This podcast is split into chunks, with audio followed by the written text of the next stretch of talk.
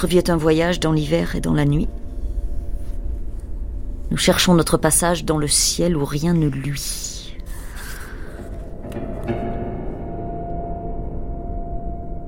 Notre voyage à nous est entièrement imaginaire, voilà sa force. Il va de la vie à la mort. Hommes, bêtes, villes et choses, tout est imaginé, c'est un roman, rien qu'une histoire fictive. Et puis d'abord, tout le monde peut en faire autant. Il suffit de fermer les yeux. C'est de l'autre côté de la vie.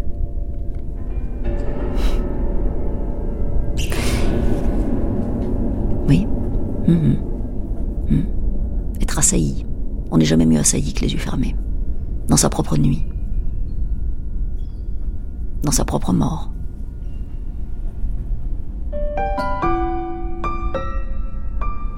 Louis-Ferdinand Céline, Au fond de la nuit. Une série documentaire de Christine Le Cerf et Franck Lilin.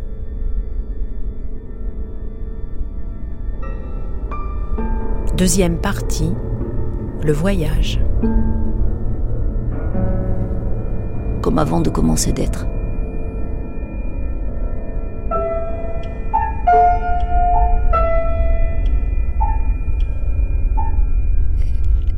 Pour, le paraphraser, lui, ça a commencé comme ça. Le passage Choiseul, le premier étage, il y a la cuisine. La cuisine, elle est grande comme l'armoire. Mais alors, elle est au premier étage, alors on monte par un petit tire-bouchon. Louis-Ferdinand Puis Détouche. alors, faut monter sans cesse pour voir si ça cuit, si ça bouge, si ça bouge pas. Alors, alors on peut pas. Ma mère était infirme, elle avait une jambe qui ne marchait pas. Alors, fallait monter ce petit tire-bouchon d'escalier. On montait 25 fois par jour. C'était une, vie impossible. Puis mon père était dans les écritures. Alors, il rentrait à 5 heures. Il fallait faire les livraisons. Oh non, c'était une misère. Oui, une misère digne, évidemment. Céline noircit un peu le tableau quand même. On sait aujourd'hui que la jeunesse de Céline a été heureuse. Il rajoute sur son père qui était colérique, c'était certainement vrai. Sur sa mère qui boitait un petit peu, c'était certainement vrai aussi, mais il en rajoute des tonnes. Sur l'ambiance, euh, passage Choiseul, David Alliot. c'est un, un enfant unique. Il est gâté par ses parents. D'ailleurs, euh, les, les maîtres d'école le noteront hein, sur son carnet, hein, enfant très prétentieux, euh, etc. Donc, pourri gâté par ses parents. Ah ben non, à l'école, nous n'étions pas riches, c'était à l'école communale, Alors là, il n'y avait pas de complexe, il n'y avait pas beaucoup de complexe d'infériorité. Ils étaient tous comme moi, des petits miteux. Ça, non, de ce côté-là, il n'y avait pas de gens riches. On les connaissait, les riches. Il y avait quelques gens riches, mais il y en avait deux ou trois. On les révérait.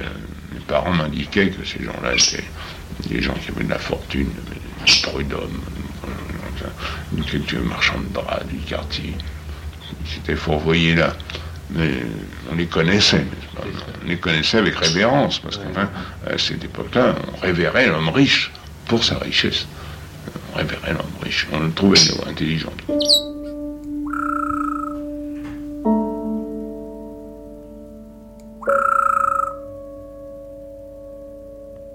L'écrivain Céline euh, François Gibault. a un côté affabulateur. hein, ben, euh, Heureusement, n'est-ce pas? Céline n'a pas raconté les choses telles qu'elles se sont passées exactement. hein. Heureusement.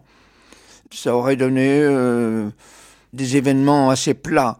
C'est un enfant unique qui naît dans un milieu assez particulier, à la fois euh, avec des prétentions aristocratiques, avec des moyens de prolétaires, si vous voulez, et finalement sont des petits bourgeois. Les parents de Céline forment un couple contrasté. Madame est très modeste, elle est marchande de petites antiquités, de petites de dentelles, de petites choses comme ça. Très très modeste, elle a toujours le dos courbé. Hein. C'est pas elle qui commande dans le ménage, hein. c'est monsieur. Monsieur qui est assez prétentieux, probablement pas très intelligent, et qui travaille dans une compagnie d'assurance. Il est correspondancier dans une compagnie d'assurance. Il a donc une petite situation, mais il a la prétention, y compris aristocratique, et, euh, voilà, c'est lui qui commande hein, dans le foyer, incontestablement. Et alors cet enfant unique est élevé là, dans ce magasin assez modeste, d'un joli passage, d'un des passages de Paris, un des, passages euh, euh, créés sous Napoléon III, très actif, mais qui ne va pas permettre à Madame Détouche de gagner beaucoup d'argent. Voilà, elle, elle vivote. Ma mère, j'ai son caractère, beaucoup plus qu'autre chose. Elle était d'une dureté, elle était impossible, cette femme. je veux dire qu'elle était d'un tempérament, comme moi, je ne sais pas de la vie, quoi. Toujours inquiète, toujours en travail. Elle a travaillé jusqu'à la dernière minute de sa vie. Du côté maternel, c'est la grand-mère qui s'appelle Céline d'ailleurs, hein, que Louis Détouche connaîtra bien. C'est une femme qui s'occupe de lui puisque le, père et la mère travaillent, donc elle s'occupe beaucoup de, lui. Elle a un peu d'argent, elle a quelques pavillons euh, en banlieue qu'elle loue, elle vit de ses locations. Et c'est une femme qui a manifestement marqué euh, l'enfant, hein. presque plus que ses parents. Souvent, il y avait nous deux dans la salle. On restait trois séances de suite, un toutes les places, du silencieux 100%, sans phrase, sans musique, juste le ronron du moulin Le voyage dans la Lune, je le connais encore par cœur. À la fin, l'ouvreuse nous faisait signe qu'il fallait qu'on évacue. C'est une femme qu'il aimait beaucoup, qui était très gentille, qui le sortait, qui l'emmenait au cinéma, c'était tout à fait les débuts du cinéma, hein, qui l'emmenait à la campagne, qui l'emmenait au bord de l'eau, faire du bateau, etc. C'est son ange gardien, hein, et il est toujours resté attaché à elle, sa mémoire. C'est en sa mémoire probablement qu'il a pris ce nom assez singulier pour un écrivain euh, de sexe masculin de s'appeler Céline. Sur le lit, j'ai bien vu comment elle luttait pour respirer. Toute jaune et rouge qu'était maintenant sa figure, avec beaucoup de sueur dessus, comme un masque qui serait en train de fondre. Elle étouffait complètement. Il est venu une sorte de hoquet. Elle a fait un hook comme si on lui coupait la gorge. Elle est retombée comme une masse en arrière sur le tapis entre le fauteuil et mon oncle. On n'osait plus du tout remuer pour mieux garder notre chagrin.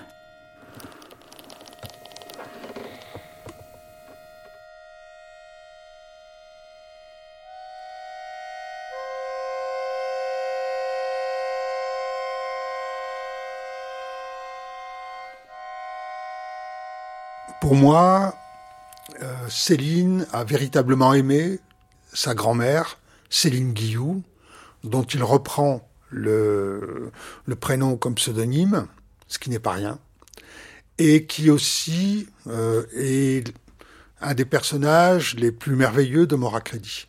Émile euh, Brami. quand on lit Moracrédit, on, on lit cet amour qui lie en fait la grand-mère et le petit-fils alors que les parents sont très loin. C'est elle qui l'emmène euh, voir le musée Grévin, c'est elle qui l'emmène voir le film de Méliès, euh, ils y restent ensemble, c'est elle qui lui explique comment il doit se conduire, enfin bon. Et il y a un passage absolument magnifique sur la mort de cette grand-mère, sur la manière dont il la reçoit, cette mort, et qui est tout en retenue, pas du tout, euh, c'est extrêmement pudique, c'est extrêmement, extrêmement fin. Il montait du fond une drôle de petite odeur. Une petite poivrée subtile, aigrelette, bien insinuante. Quand on l'a sentit une fois, on la sent après partout, malgré les fleurs, dans le parfum même, après soi. Ça vous tourne, ça vient du trou. Il me revenait encore un peu sur le cœur, le petit Roland.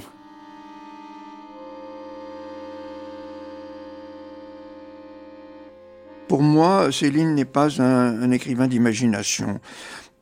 Toujours, il y a un fond de vérité. Hein. Donc il va raconter son enfance de manière évidemment extravagante. Hein. Beaucoup de choses qu'il va raconter ne se sont pas produites. Mais il y a au fond une vérité.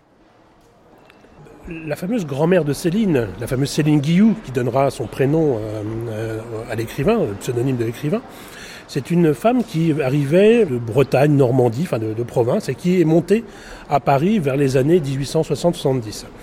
Elle a ouvert une boutique de dentelle, de, de, biblioterie, rue de Provence. Et sa fille de Céline Guillou va euh, acheter son propre fonds de commerce à Courbevoie, mais malheureusement sans grand succès puisque ça va péricliter.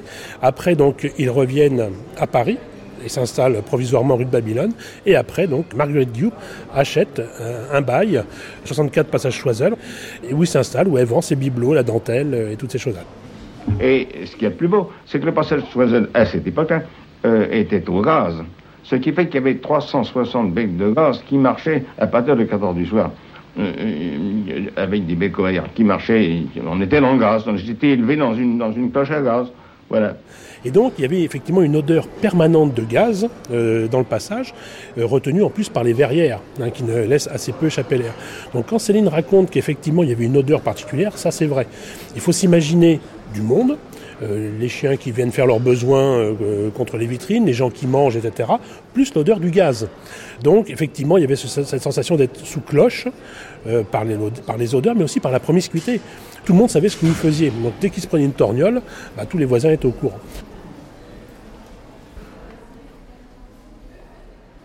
Il est né en euh, 1894, donc euh, la fin du siècle, dans un, dans un, un milieu qui est un peu celui d'Émile Zola, hein, beaucoup même celui d'Émile Zola, dans un milieu où l'air est assez, déjà assez pollué, avec des poêles à gaz, des poêles à bois et à charbon, et il dira du reste qu'il sera élevé dans une cloche à gaz.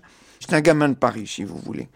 Hein, élevé dans un quartier assez populaire, qui est le quartier de l'Opéra, qui est un quartier à l'époque extrêmement commerçant, hein, extrêmement commerçant, très actif.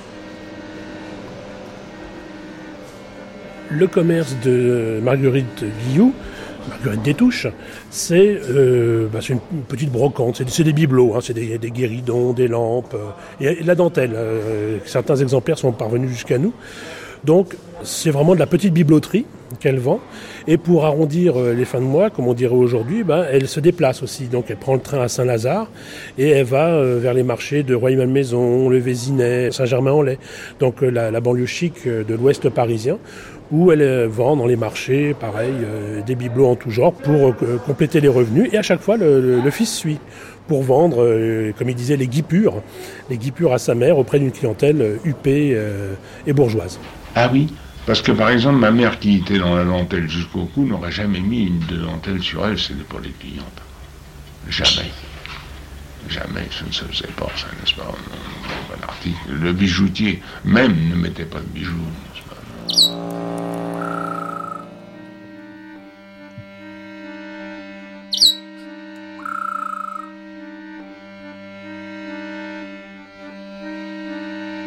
Les, les, femmes, euh, il me semble qu'il y a une grande, qu'il y avait une grande pitié pour les femmes, euh, oui, bon, une grande, tout de même une grande haine pour les bourgeoises. Hein. Tout de même, je, il me semble me souvenir de cela. Euh, Annie Ernaud. Dans Mort à crédit, il me semble bien. Il y a euh, ces femmes qui viennent acheter des dentelles, des napperons en dentelle euh, chez sa mère. Euh, là, je pense que je projette aussi quelque chose de, ma propre jeunesse, de certaines clientes. De, oui, que la différence était sociale. Finalement, il y a de ça chez Céline tout de même. Que la différence est toujours toujours sociale. Ça m'est tard, moi, la, conscience sociale. Je l'avais pas, j'étais résigné. Euh... Ma mère me disait toute la journée, petit malheureux, si tu n'avais pas les gens riches, moi j'avais déjà des petites idées comme ça. Si nous n'avions pas les gens riches, nous n'aurions pas à manger, n'est-ce pas? Les gens riches ont des responsabilités. Ma mère me révérait les gens riches, n'est-ce pas? Alors moi, je, madame, j'en prenais de la graine, n'est-ce pas? Ça n'était pas très convaincu. Moi, mes parents étaient petits commerçants. Et donc, j'ai vécu les angoisses que Céline décrit. La peur de ne pas pouvoir payer un chèque, par exemple. Émile Bramy. Je me souviens d'un moment où mon père avait fait un chèque sans provision. Et toute la famille était suspendue à comment on allait payer ce chèque. Et si on payait pas ce chèque, on était encore, nous, dans Aujourd'hui, tout le monde se marrait, mais on était dans, dans les idées de suicide. Euh, c'est le déshonneur, on n'a pas pu payer le chèque, euh, voilà. Donc ça, je l'ai vécu. Ça parle à mon histoire. Ça remue en moi des choses qui sont des choses très profondes, des traumatismes d'enfance réels. J'ai mangé, moi, toute ma vie, j'ai mangé des nouilles. Parce que, n'est-ce pas, la nouille, la nouille, ma mère euh, réparait les dentelles anciennes. Alors, dans les dentelles anciennes, on sait qu'il y a une chose, c'est que l'odeur se fixe sur la dentelle, toujours. Alors, pour livrer la dentelle, on ne peut pas livrer la dentelle qui a une odeur. Alors, qu'est-ce qui ne fait pas l'odeur La nouille. Euh, Alors, j'ai bouffé des lessiveuses de nouilles. Elle la faisait par lessiveuse, ma mère. Alors, on bouffait des nouilles. J'ai bouffé des nouilles à. Ah oui, oui, toute ma jeunesse. Les nouilles et la panade. Ça, ça fait pas d'odeur. Le commerce, c'est toujours l'angoisse de la fin du mois. Est-ce qu'on va avoir assez d'argent pour payer tout le monde à la fin du mois, pour payer les fournisseurs, pour payer les charges, pour payer les taxes? Est-ce qu'il va nous rester pour vivre? Est-ce qu'on va euh, pouvoir manger euh, le, mois prochain? Est-ce que le commerce va durer? On ne sait pas. C'est soumis aux aléas des clients et donc le client bah, il est très versatile. Il vient, il repart, il achète, euh, effectivement il peut, il peut voler ou il négocie. C'est-à-dire c'est affiché 100 francs, il veut 80, donc forcément c'est 20 francs en moins pour le commerçant. Donc le commerce c'est une lutte permanente contre les aléas, contre l'environnement, contre la clientèle, contre les circonstances, contre tout. Ce que ce qu'évoque euh, bon le, le- la boutique, la boutique du, du passage Choiseul, c'est très très éloigné du petit commerce de mes parents en campagne, en- dans un, dans un village. Mais il y a tout de même des choses. Et puis, euh, je sais pas, il y a des détails qui sont qui apparaissent comme euh, vraiment prosaïques, stupides, même à la limite. Mais il, il a toujours, euh, il a toujours mal aux pieds. Il a jamais des grolles. Le, gamin a jamais des grolles qui lui vont. Et, moi, c'est pareil. C'était pareil, hein. Voilà. On avait mal aux pieds parce que les chaussures, j'ai toujours eu mal aux pieds, parce que euh, on changeait pas de chaussures souvent. Alors, les ongles étaient tordus, ils ont encore tordus, nom de Dieu. Euh, à cause de ça, on n'était pas. Faisait ce qu'on pouvait. Les, les- chaussures étaient trop petites, on grandit. Oui, euh, il y a quand même, euh, attendez, euh, il y a dans Mort à crédit euh, une, une, sorte de fraternité avec les pauvres. On est empoignés. Euh, J'ai appris plus tard que Simone de Beauvoir, dans La Force de l'âge, avait écrit que, que c'était haineux vis-à-vis euh, des, des pauvres. voilà. Moi, j'ai pas trouvé ça. Je ne trouvais pas ça dans Mort à crédit, ni dans, euh, évidemment, euh, Voyage au bout de la nuit. C'est de la psychologie de dire qu'il n'aime pas plus les pauvres que les riches. Mais ce qui nous apprend, c'est que les pauvres sont pas géniaux. Fabrice Lucchini. C'est que c'est parce qu'ils n'avaient pas de compassion démagogique et sentimentaliste pour les pauvres que personne n'a parlé de la pauvreté avec autant de dignité. Bon, lui, il n'aime pas plus les pauvres que les riches. Il trouve que les hommes sont des ordures et que c'est tous des ordures et que la nature humaine est dégueulasse, pire que les animaux. Bon. Après deux heures sonnées montaient les voyageurs timides et d'une espèce qu'on ne rencontre guère avant ou après cette heure-là, si pâle toujours et somnolent par paquets dociles, jusqu'au faubourg. Avec eux on allait loin, bien plus loin encore que les usines, vers les lotissements imprécis, les ruelles aux maisons indistinctes. Sur le pavé gluant des petites pluies d'aurore, le jour venait reluire en bleu. Mes compagnons du tram disparaissaient en même temps que leurs ombres. Ils ne se plaignaient pas, non, non, c'est eux qui nettoyaient pendant la nuit les boutiques et encore des boutiques et les bureaux de toute la ville après la fermeture. Ils semblaient moins inquiets que nous autres, gens de la journée, peut-être parce qu'ils étaient parvenus, eux, tout en bas des gens et des choses. Une de ces nuits-là, comme j'avais pris, vous voyez l'exemple, jamais on n'a parlé des, des travailleurs de la nuit avec cette élégance, c'est même pas avec ce mysticisme. Ces prodigieux, ces ombres, ces travailleurs de la nuit, ces émigrés, ces noirs. Il leur rend une, un mystère, il leur rend une dimension. Il n'y a, y a pas de haine, il n'y a aucun mépris. Ce qui est génial, c'est qu'il s'est intéressé à eux. Qu'est-ce que tu veux que je te dise?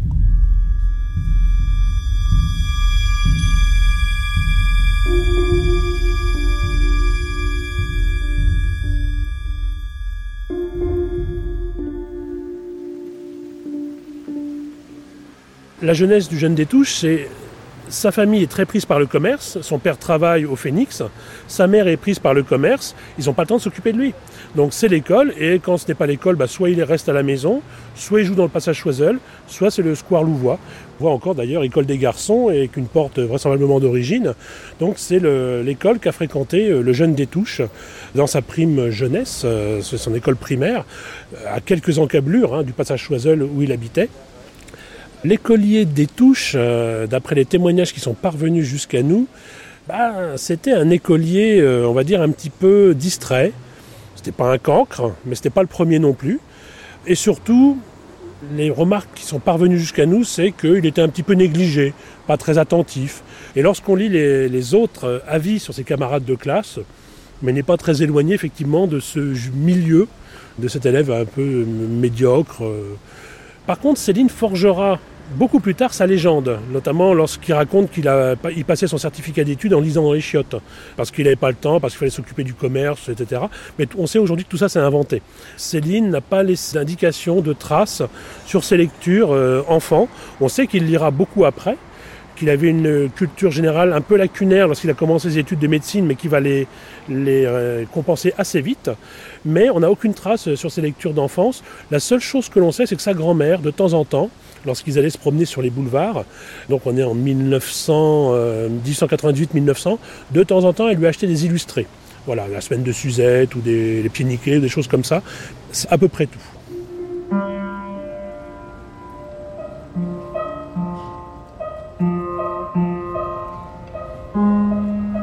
Saïd Amou. On, faisait les caves, on, faisait les caves, on faisait les caves de, de nos cités on était bien gosses et c'est suite à des vols de caves euh, qu'on pratiquait euh, régulièrement que j'ai trouvé un carton de livres.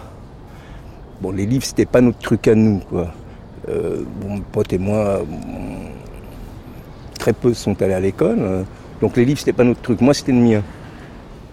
Avant, si vous voulez, le premier livre que j'avais lu, c'est de la littérature, c'est Le Grand Moule que j'ai lu, que j'ai relu aussi exactement comme j'ai fait, pour Ferdinand Céline. Là, j'ai un livre, j'ai un livre, voilà, j'ai un livre, parce que bon, euh, il y a plein de livres, mais tous ne sont pas des livres. C'est le problème. Et là, on tient quelque chose. On, tient quelque chose, et c'est vrai que quand vous voyez, par exemple, quand il est euh, sur le marché à Clignancourt, ben, il est prêt à se barrer partout. Hein, ils rencontrent je ne sais plus qui, euh, puis ils vont se balader un peu partout. Et c'est vrai que nous, quand on est gosse, on est, on, est prêt comme ça. D'abord, on n'est pas prêt, on est allé partout. Déjà tout petit, on, on a vadrouillé euh, partout. Et par contre, effectivement, on est on, est toujours un peu en, délicatesse avec le monde des adultes. C'est notre point commun. Voilà. Euh, c'est mais bah, on était mal le monde des adultes. On était mal à l'école.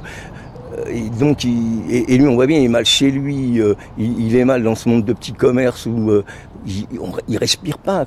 Et nous, on est allé respirer. on est allé respirer, et, je le vois lui vouloir, quand il est avec sa mère à Saint-Ouen, vouloir se barrer, il, cherche un moyen d'être un peu plus loin que la vue de ses parents ou des adultes. C'était notre truc à nous, voilà, d'être hors la vue, d'être, voilà. Oui, ça c'est sûr. Il est incontestable qu'il est élevé de façon stricte. On s'amuse pas beaucoup. François Gibault. Le père a des principes. Euh, c'est pas une enfance très très heureuse, si vous voulez. En tout cas, on ne le ressent pas du tout.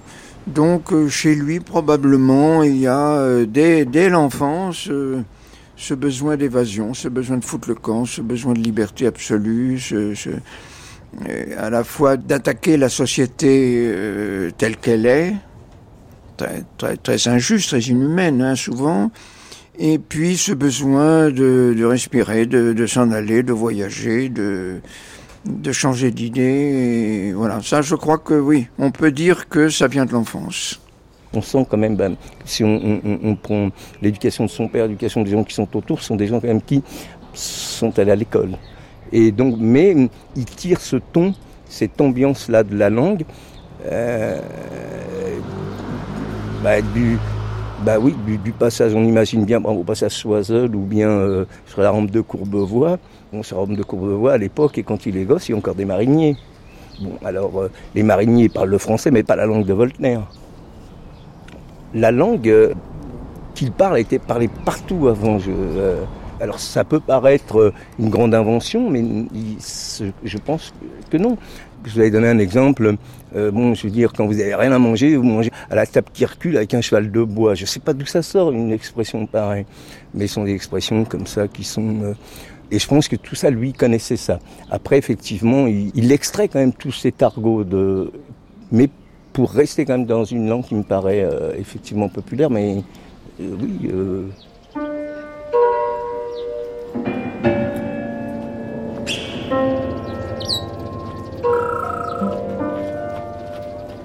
Moi, je ne reconnais pas quelque chose. Parce que justement, la langue qui m'a traversé, moi, dans, depuis que j'ai commencé d'être, et, de laisser traîner mes oreilles. Marie-Hélène Lafont. C'est François Mauriac hein, qui dit que les, écrivains ont été des enfants espions. C'est évidemment pas du tout celle-là. Pas du tout. C'est pas du tout la langue des boutiquiers parisiens. Euh, pas du tout, du tout, du tout. C'est un tout autre milieu. C'est un autre temps aussi. Moi, je suis né en 62. je pense que euh, euh, entre les années 30 et les années 60, le terreau euh, lexical a énormément bougé. Voyez hein. Donc, je ne reconnais pas, si vous voulez, à proprement parler des tournures, des façons, etc. Mais j'ai presque envie de vous dire, je reconnais le silence des écrasés.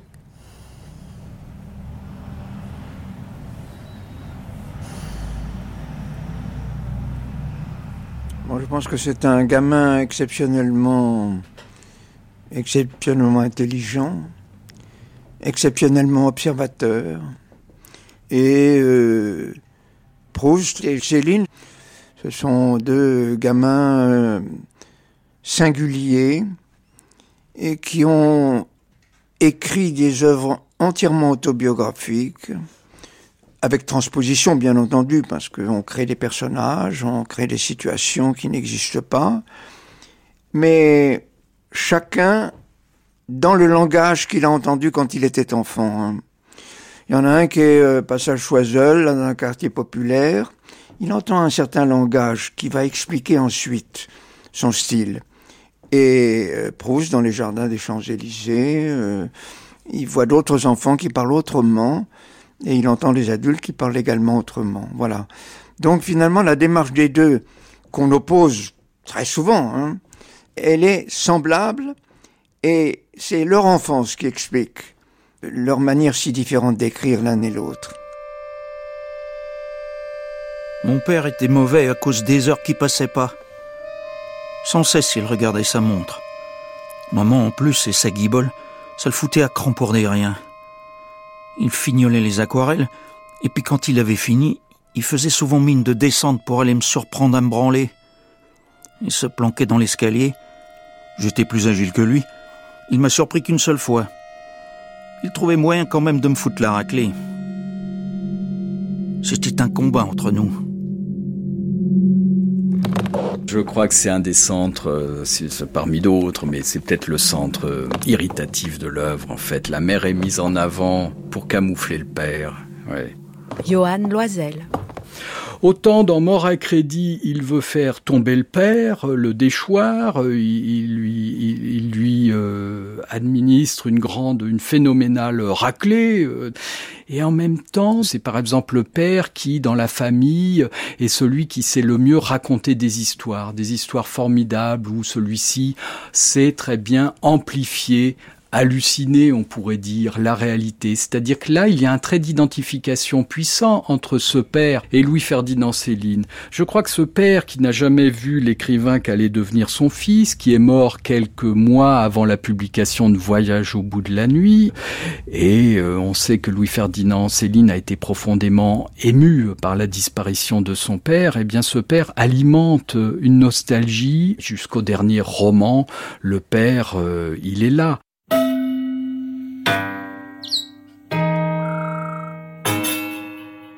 Moi, elle me voulait dans un grand magasin, à l'hôtel de ville ou au Louvre. Oui, mais enfin, c'était quand même. Acheteur, acheteur, c'est ça. Vous avez failli être acheteur au bazar de l'hôtel de ville. Ah oui, ça c'était pour elle. C'était l'idéal pour elle. C'est ça, ça aurait été la promotion supérieure. Ah, supérieure.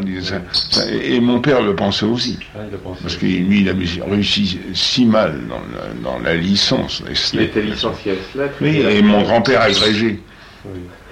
Alors, alors n'est-ce pas, ils avaient réussi si mal, n'est-ce pas, qu'ils disaient, et lui, il réussira dans le commerce, n'est-ce pas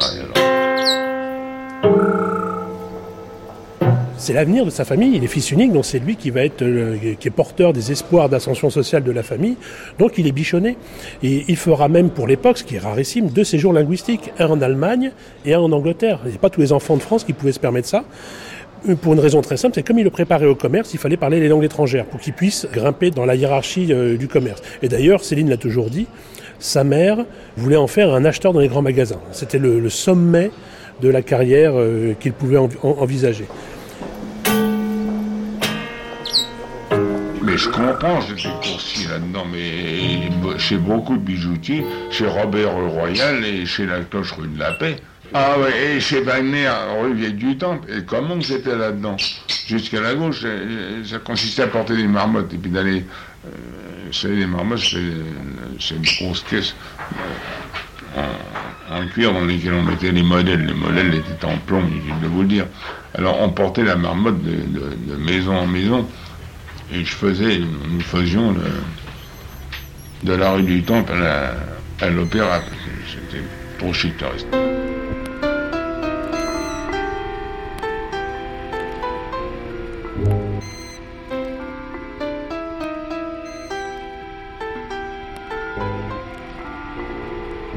Comme écolier, euh, sa, carrière d'écolier ça s'arrête très vite. Il va pas au lycée, il va pas, euh, il, va pas à l'université. Hein.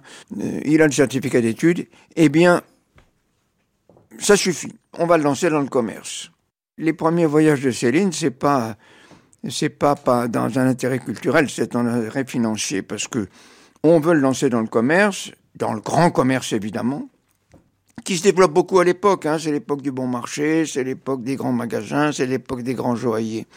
Pour le lancer dans le grand commerce, il faut qu'il parle les langues étrangères. Voilà, c'est ça, c'est ça le vrai motif des deux voyages à l'étranger. Un premier quand il a 13 ans, en 1907 en Allemagne, parce qu'il faut apprendre la langue allemande, et un second en Angleterre euh, deux ans plus tard.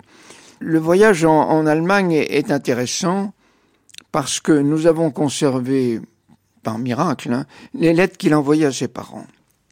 Alors, d'abord, ces lettres sont très bien écrites pour un gamin de cet âge. hein. Euh, Il y a une véritable recherche. On, sent en quelque sorte l'écrivain en herbe, hein, premièrement.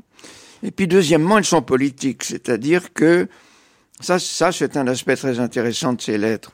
Et C'est que, par exemple, il dit euh, euh, aujourd'hui c'est la fête du Kaiser. Euh, on ne travaille pas à l'école, c'est jour férié, il y a des fêtes et je n'y suis pas allé. Ou, hein, voilà, il, est français, il est anti-allemand. hein. C'est assez amusant. Et il, envoie des lettres à ses parents avec des comptes rendus de ce qui se passe en Allemagne, un peu comme s'il était un espion. C'est assez, c'est assez amusant. Cette correspondance est très, très, très intéressante parce qu'elle elle montre déjà euh, un goût euh, d'un très jeune garçon pour la chose politique. À 15 ans, c'est marrant comme, comme chose, c'est que euh, Céline, vous avez euh, étudié les langues, on l'envoie dans un collège en Angleterre, euh, on lui a offert un appareil photo, il envoie des photos à ses parents, il envoie la photo d'un juif. Ah, il y a un enfant juif. Et ça, ça m'a frappé parce que je trouve que c'est significatif, quoi. C'est, ça veut dire que pour l'enfant de 15 ans, l'adolescent de 15 ans, un camarade juif, c'est pas un être comme un autre. Annick Durafour. C'est Marcel Aimé qui dit on n'attrape pas l'antisémitisme comme la rougeole. Ça veut dire tout simplement qu'effectivement, Céline a baigné dans un bain antisémite, son père était antisémite, mais il n'était pas seulement antisémite d'ailleurs, hein, il était aussi euh, anti-maçon par exemple. Hein, il parle des complots des jésuites, enfin, bon, il trimbalait toute une idéologie euh, confuse, euh, sans doute euh, d'hommes aigris, qui vitupère, qui vocifère, etc., qui explique ses échecs ou, enfin, oui, son relatif échec dans la vie par la faute aux, la faute aux juifs, la faute aux francs-maçons, etc. Et Céline, Céline a entendu tout ça, sans doute, sans doute toute son enfance. il est incontestable que M. Détouche était antisémite comme d'ailleurs beaucoup, beaucoup de petits commerçants à l'époque. On accusait les juifs de tenir la, grande banque, les grandes entreprises, de, créer les grands magasins qui ruinaient le petit commerce, bien entendu. Il faut aussi se souvenir du fait que Céline est née en 94, qui est la première année de l'affaire Dreyfus, hein, le déclenchement de l'affaire Dreyfus. Hein. Pour, bien comprendre Céline, pour comprendre ce qui s'est passé, il faut bien se reporter à l'époque spéciale. Hein. On est en République, euh, depuis, déjà quelques années, c'est une République qui est maintenant bien établie. On est toujours euh, avec l'idée de revanche hein, contre l'Allemagne.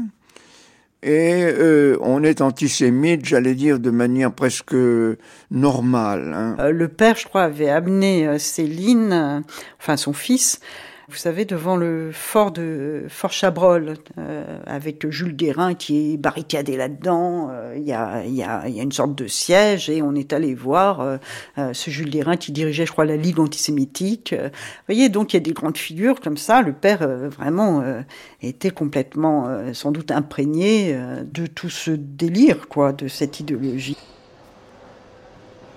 Imaginez un enfant qui, pendant les 6-10 premières années de sa vie, a, vécu directement ou indirectement l'affaire Dreyfus, qui quand même a, divisé la France, hein, qui a failli pousser le pays à la guerre civile. Hein.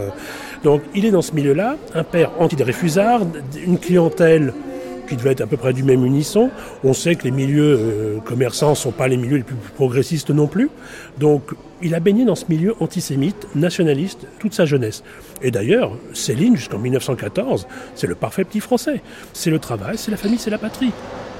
Son enfance se situe véritablement dans toute cette euh, forme de radicalisation aussi de la vie politique de la fin du 19e siècle avec euh, d'un côté effectivement la montée de l'anarchisme, donc une forme de contestation radicale dans les rues, d'attentats, et puis de l'autre cette montée en puissance du, nationalisme, cette irruption aussi de la politique dans la rue, Hein, euh, qu'il voit, qu'il regarde, parce qu'il est, il est à Paris aussi, donc il vit tout près des grands boulevards, hein, donc euh, il est dans ce bain euh, et dans une forme de rapport à la politique très fort en fait très très fort. Et donc je pense que ça, ça joue beaucoup dans la maturation de quelqu'un pour qui la politique est déterminante, qui pense, qui a une lecture politique du monde.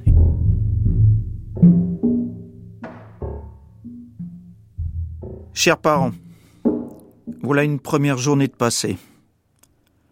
On joue au golf dans la prairie d'en face. Je n'aime pas beaucoup ce jeu-là, mais ça ne fait rien. À 5 heures, on revient pour le 5 o'clock. C'est composé de thé, de pain, de confiture et de gâteaux anglais. C'est tout pour la journée. Le père Tonquin ne me plaît pas énormément, et la mère Tonquin encore moins. Je ne vous raconte pas des histoires, et il ne faut pas croire que c'est parce que je veux m'en aller. Ne vous inquiétez pas. Votre fils qui vous embrasse. Louis Détouche. Le voyage en Angleterre est d'une autre nature. D'abord parce qu'il est dans un pays ami. Hein. Ça, c'est tout à fait important. Il a grandi. Hein. Il est à l'âge de la puberté. Et je pense que c'est euh, là-bas qu'il a été déniaisé, probablement avec la directrice de l'école ou avec. Enfin, il y a une, il y a une petite histoire d'amour, en tout cas. Il y a une coucherie incontestablement là-bas. Ce sont ses premières expériences sexuelles. Et le sexe tiendra quand même pour Céline euh, une, place, une place assez importante, hein, une place même euh, très importante. Je la mangeais, Nora, dans toute la beauté, les fentes. J'en déchirais le traversin. Je lui aurais arraché la moule si j'avais mordu pour de vrai les triples jus au fond tout bu entièrement. Je l'aurais toute sucé, moi, rien laissé, tout le sang, pas une goutte.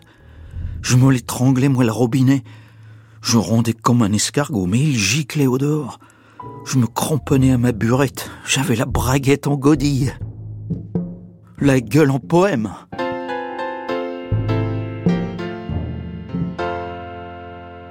Alors tout ceci est posé sur quoi? À mon avis, sur une avidité infantile qui a été frustrée.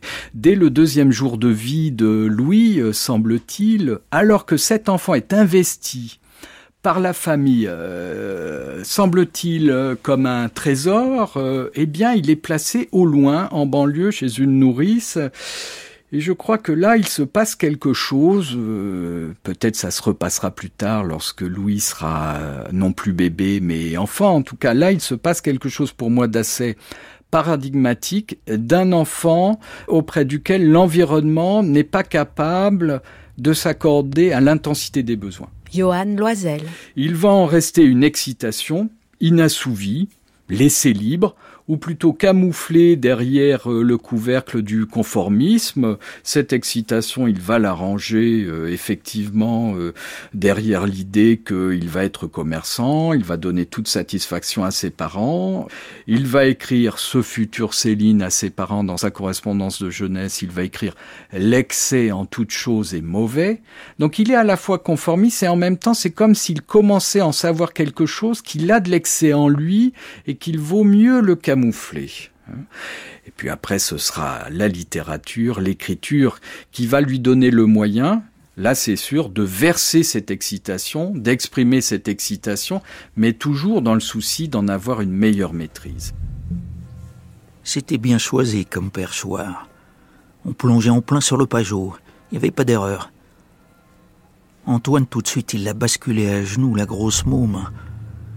Il était extrêmement brutal. Elle avait comme ça le cul en l'air. Il lui farfouillait la fente. Il trouvait pas la cracouse. Il déchirait les volants, il déchirait tout. Et puis il s'est raccroché. Il a sorti son polar. Il s'est foutu à la bourrée. Et c'était pas du simili. Jamais je l'aurais cru si sauvage. J'en revenais pas. Il grognait comme un cochon. Elle poussait des râles aussi et des beaucoup plus aigus à chaque fois qu'il fonçait. C'est vrai ce que Robert m'avait dit à propos de ses fesses à elle. Maintenant on les voyait bien, toutes rouges, énormes, écarlates.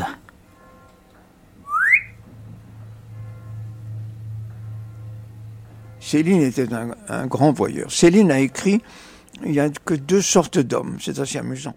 Il y a les voyeurs et les exhibitionnistes il n'était pas exhibitionniste, encore que, encore que ses livres soient quand même, pour beaucoup, des livres d'un exhibitionniste. Hein. Il, parle, de lui, de sa mère, de son père, de, de quantité de gens, de façon sans pudeur, hein, on, peut le dire. Il était voyeur, oui. C'était un grand voyeur, il aimait, il aimait voir, et puis ensuite euh, raconter ce qu'il avait vu. Voilà, c'est ça, c'est ça le un, grand voyeur et, pas un exhibitionniste.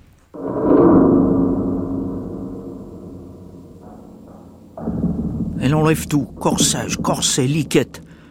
Alors je la vois comme ça, toute nue. La chose si volumineuse, ça s'étale partout, c'est trop. Ça me débecte quand même. Elle me fait embrasser. Ça a d'abord le goût de poisson et puis comme une gueule d'un chien. Je glisse en la marmelade. J'ai comme un enduit sur les chasses. Je suis visqueux jusqu'aux sourcils. Je me fouille dans la mousse. J'ai le gland perdu. Quand on lit, par exemple, dans Mort à crédit, la description du sexe de Gorloge, la femme qui le viole plus ou moins, c'est épouvantable. Ça suinte, ça sent mauvais, et à toutes ses amies. Il leur conseille à toutes de se faire prendre par derrière, et il ajoute, par devant c'est la plaie. Il dit c'est la plaie. Et il dit aussi, vous satisferez beaucoup plus les hommes comme ça que par devant.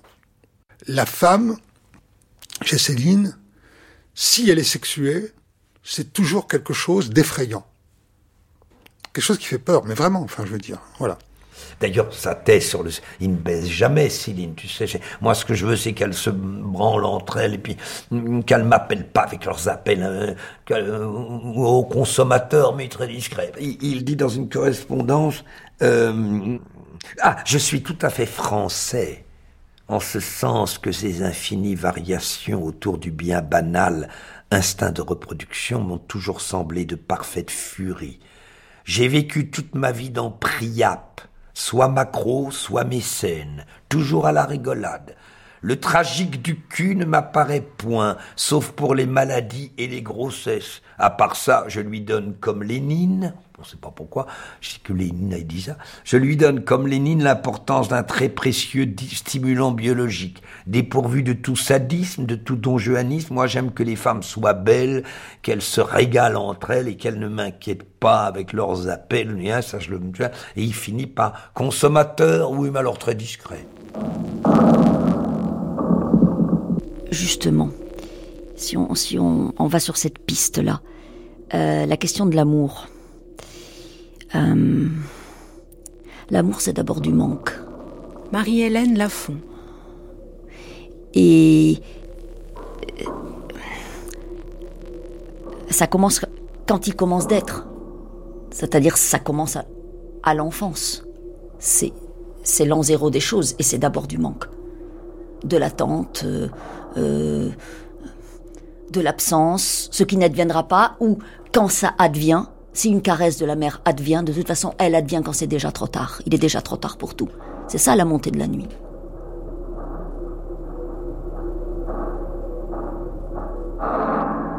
Et on a quand même le sentiment que... Euh, c'est difficile à dire ça, hein, quoi qu'il en soit de ce qu'il fut. Parce que, bon, mais on a quand même le sentiment que il, a passé une existence entière à à remuer dans un trou comme un rat, dans le trou du manque. Donc ça commence comme ça, l'amour. Alors évidemment, il y a des traces, il y a des séquelles.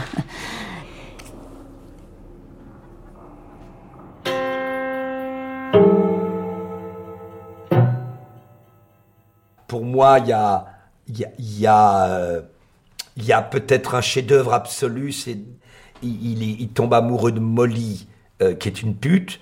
Un soir, comme ça, à propos de rien, ils, va, ils vont se balader avec Molly.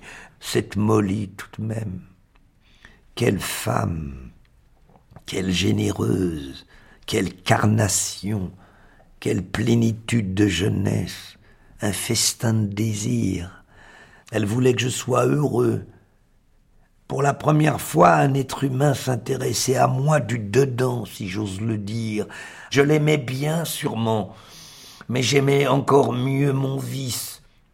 Cette envie de m'enfuir de partout, à la recherche de je ne sais quoi, par un sot orgueil sans doute, par conviction d'une espèce de supériorité.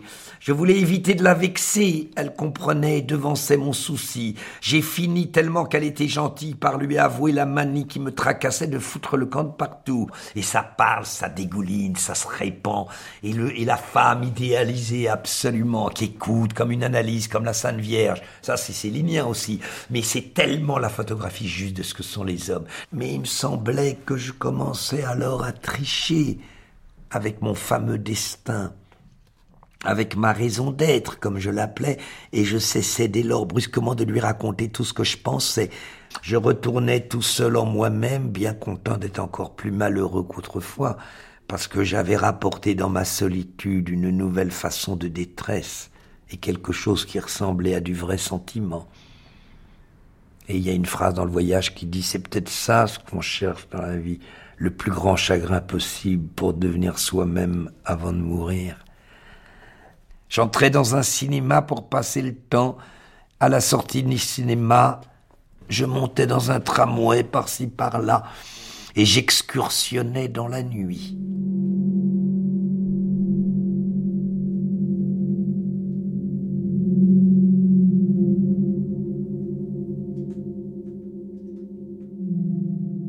Le sexe n'empêche pas l'amour, et l'amour n'empêche pas le sexe. enfin, ça peut paraître paradoxal. Je sais pas bien où mettre ce mot, moi, chez Céline.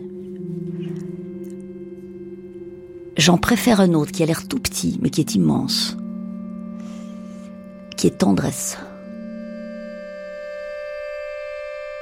Et euh, au fond, euh, ces deux livres-là, euh, c'est ça, ce sont des, des, trous noirs où ça se travaille. Ça travaille, ça travaille au corps. L'amour, la mort, la tendresse, la solitude. Euh, deux ou trois petites choses euh, essentielles, euh, au-delà desquelles on ne peut pas tellement aller, qui, qui, qui, nous collent à la peau quand on commence d'être et quand on finit. Et entre les deux, on s'arrange avec ça. Bien, ces deux livres-là, à mon, à mon sens, un sont vraiment des lieux où ça, ça se passe. quoi. C'est ça le voyage. C'est le seul voyage. c'est sans surprise.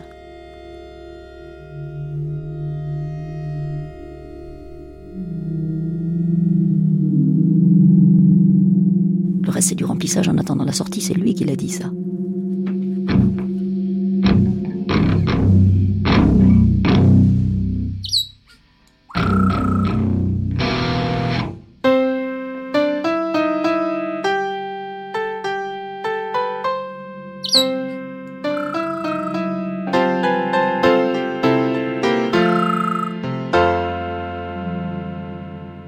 Quand il rentre d'Angleterre, il parle donc très bien anglais et il parle assez bien allemand, mais moins bien, moins bien l'allemand. Mais l'anglais, il le pratique très très bien et il le pratiquera toute sa vie.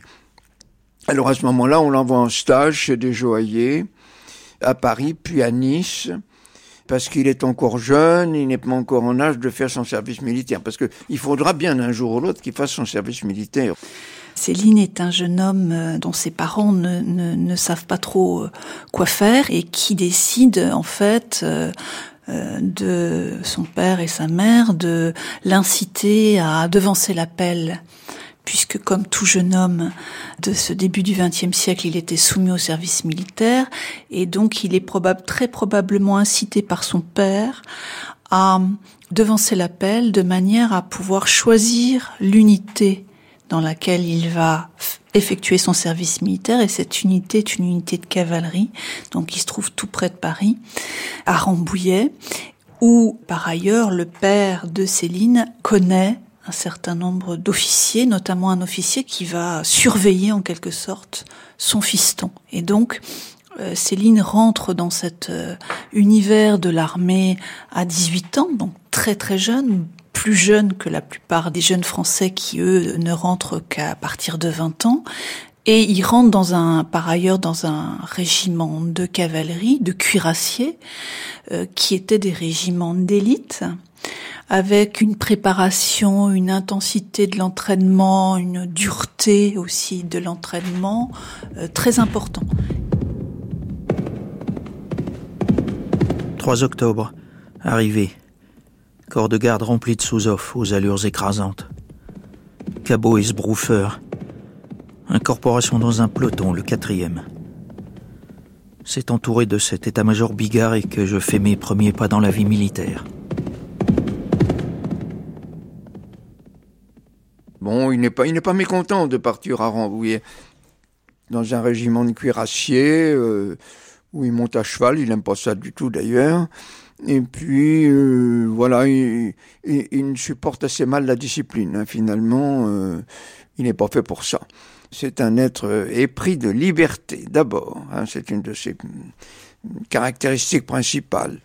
Alors, il, il, souffre de la discipline, euh, il y a quelques petits problèmes, les parents viennent le voir, les parents voient le, le, son capitaine, peut-être même son colonel, enfin voilà. Alors Céline, en fait, euh, était un jeune, euh, jeune Parisien.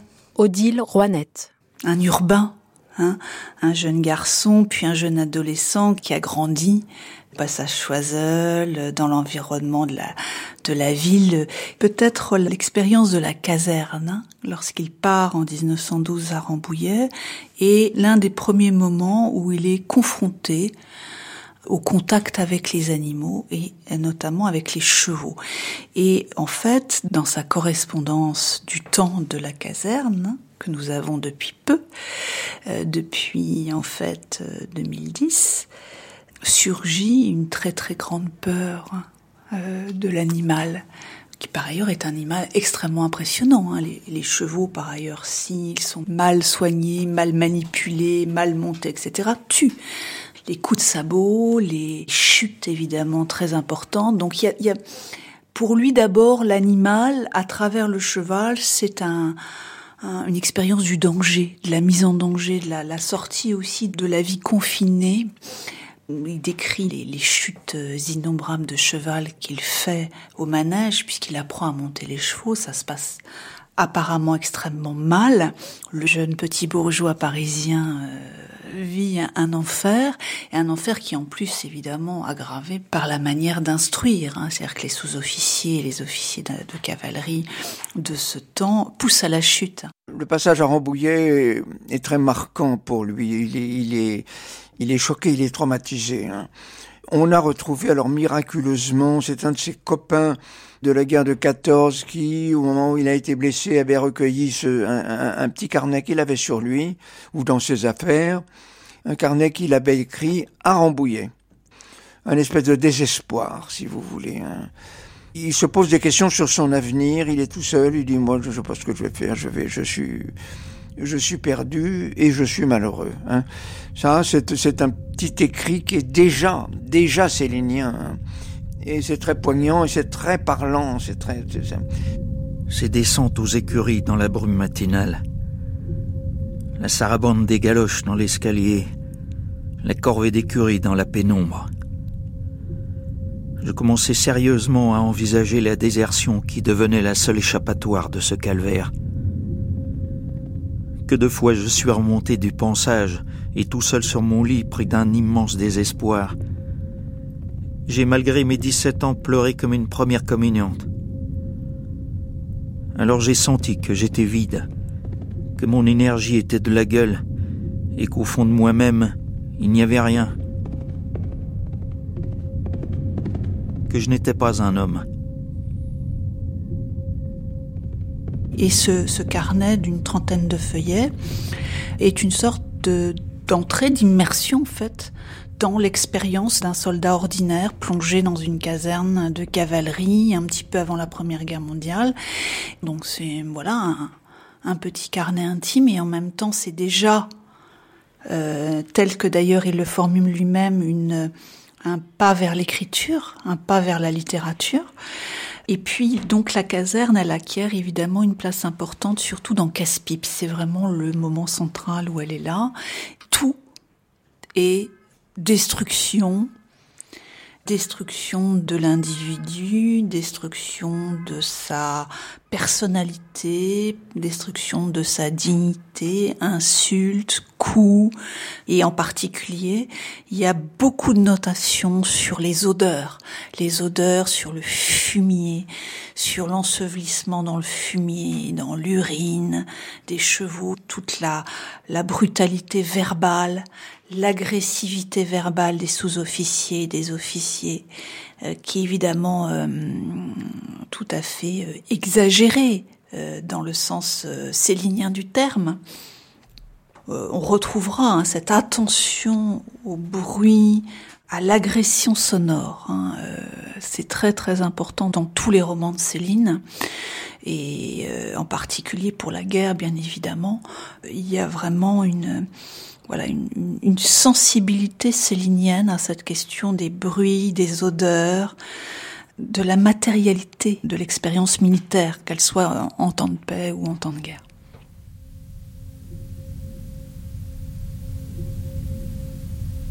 On est entré dans la tanière, ça cognait à défaillir les hommes de la garde. Ça vous fonçait comme odeur dans le fond des narines à vous reverser les esprits. Ça vous faisait flairer tout travers tellement c'était fort et âcre. La viande, la pisse et la chic et la veste que ça cognait à toute violence. Et puis le café triste refroidi. Et puis un goût de crottin. Et puis encore quelque chose de fade, comme du rat crevé dans les coins. Ça vous tournait sur les poumons à pas terminer son souffle.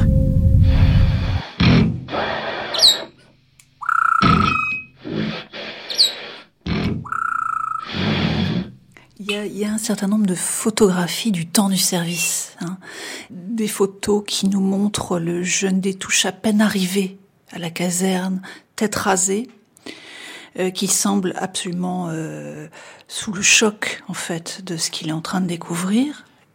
Et puis il y a une photo aussi extrêmement intéressante de Céline en grand uniforme, de sous-officier, donc puisqu'il va partir à la guerre en étant maréchal des logis. Alors à l'époque, évidemment, l'uniforme en plus de cuirassier était un uniforme extrêmement euh, euh, riche avec plumet, casque, cuirasse, donc qui mettait en, valeur énormément justement euh, la force physique censée être celle de tous ces hommes. Et euh, cette photo, elle avait été probablement euh, commandée par les parents eux-mêmes, fiers de leur rejeton. Donc il fallait montrer euh, qu'on avait un fils, un beau cuirassier, si vous voulez.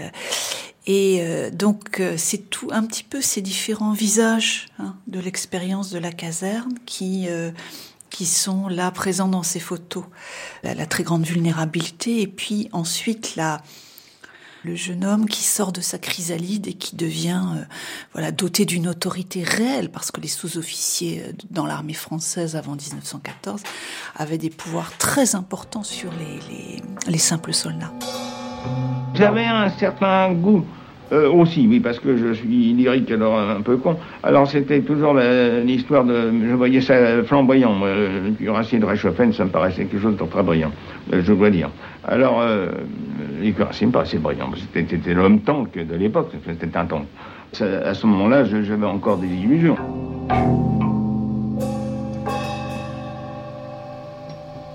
Il est, il est sous les drapeaux au moment du départ à la guerre. Lui, il part euh, vraiment euh, la fleur au fusil, hein, comme beaucoup, beaucoup, beaucoup. Euh, il part à ce moment-là, il est sous-officier et part sur le front immédiatement. Son régiment est parmi les premiers engagés. Hein. Et ces engagements sont une catastrophe. Le mois d'août 14 est une véritable hécatombe dans l'armée française. Hein. D'autant plus grave que les classes qui ont été mobilisées en août 14, tout à fait au début de la guerre, hein, ce sont uniquement des garçons qui ont 21, 22, 23 ans. Hein. Donc tous ces morts qu'on envoie absolument euh, en terrain découvert, là, sous les mitrailleuses ennemies, ce sont tous des morts qui ont moins de 25 ans. Donc il part avec cette forme de volonté de montrer, au fond, qu'il est un, patriote, qu'il va défendre son pays. Il tombe, si j'ose dire, dans une guerre dont il n'avait absolument pas envisagé les formes et dont personne, d'une certaine façon, n'avait anticipé l'immense euh, brutalité.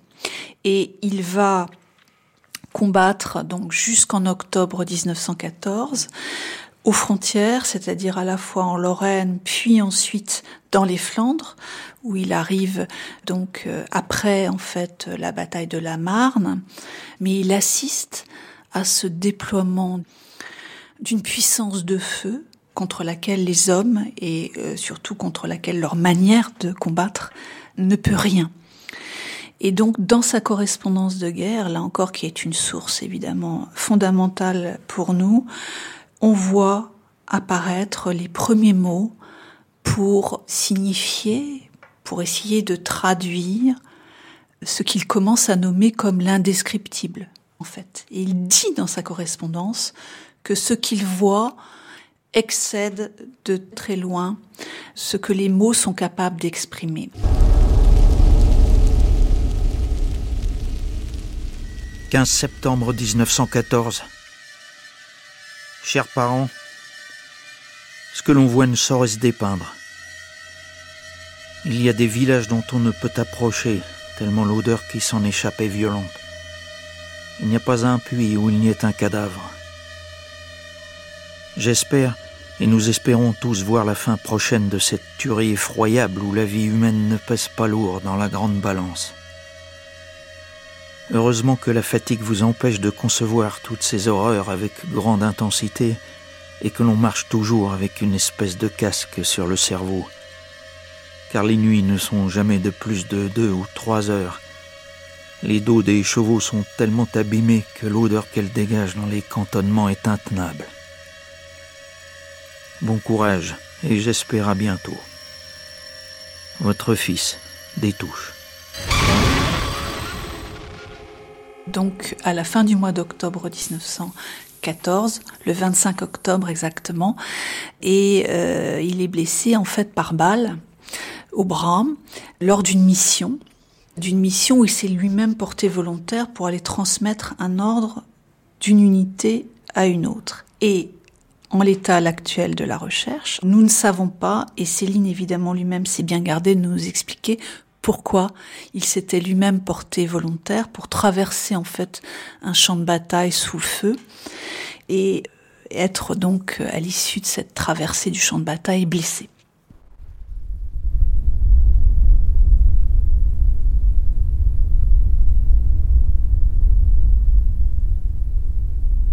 On venait d'allumer la guerre entre nous et ceux d'en face.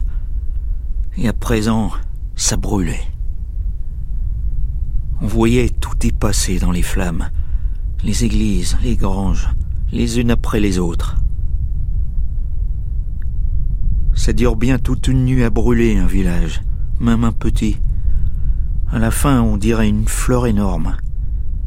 Puis rien qu'un bouton. Puis plus rien.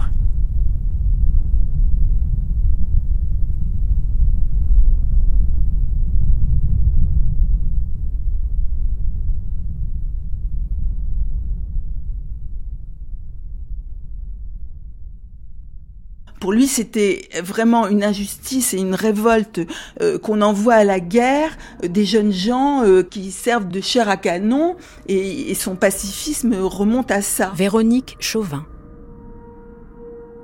Il avait presque envie de ne plus exister, de ne plus vivre, et c'est vrai que c'est là aussi que ça a pris naissance. Parce que quelquefois, et une des phrases connues de Céline aussi, c'est de dire c'est naître qu'il n'aurait pas fallu. Il y en a beaucoup qui disent que finalement il est l'artisan de son propre malheur, qu'il a provoqué ça.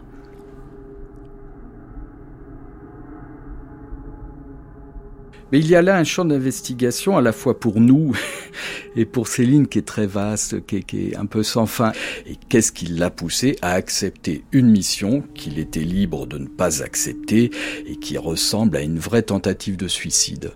Une vraie TS, comme on dit euh, en, médecine, mais peut-être par là on peut vouloir dire parfois une tentative de sortie. Il lui fallait rompre avec un système qui l'enserrait, qui était trop du côté du conformisme, et il lui fallait passer à autre chose. Quitte à voler en éclats, au passage, quitte à se fragmenter lui-même,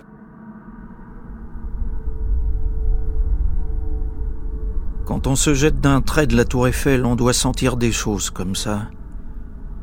On voudrait se rattraper dans l'espace. Mon cœur au chaud, ce lapin, derrière sa petite grille des côtes, agité, blotti, stupide. J'avais tout pour moi tout seul ce soir-là. J'étais propriétaire enfin de la lune, du village, d'une peur énorme.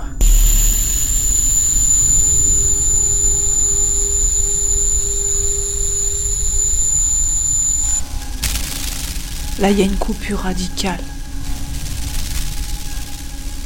Cette blessure, euh, elle est d'abord extrêmement douloureuse, euh, mais euh, il n'a pas confiance dans le chirurgien et donc il veut assister à l'opération pour pouvoir conserver son bras. Et le chirurgien qui l'opère, donc en 1915, au début de l'année 1915, parvient parviendrait, parce que la chose n'est pas extrêmement, extrêmement certaine, à ressouder en fait les deux côtés du nerf radial et à pouvoir faire retrouver au bras de Céline une mobilité presque complète.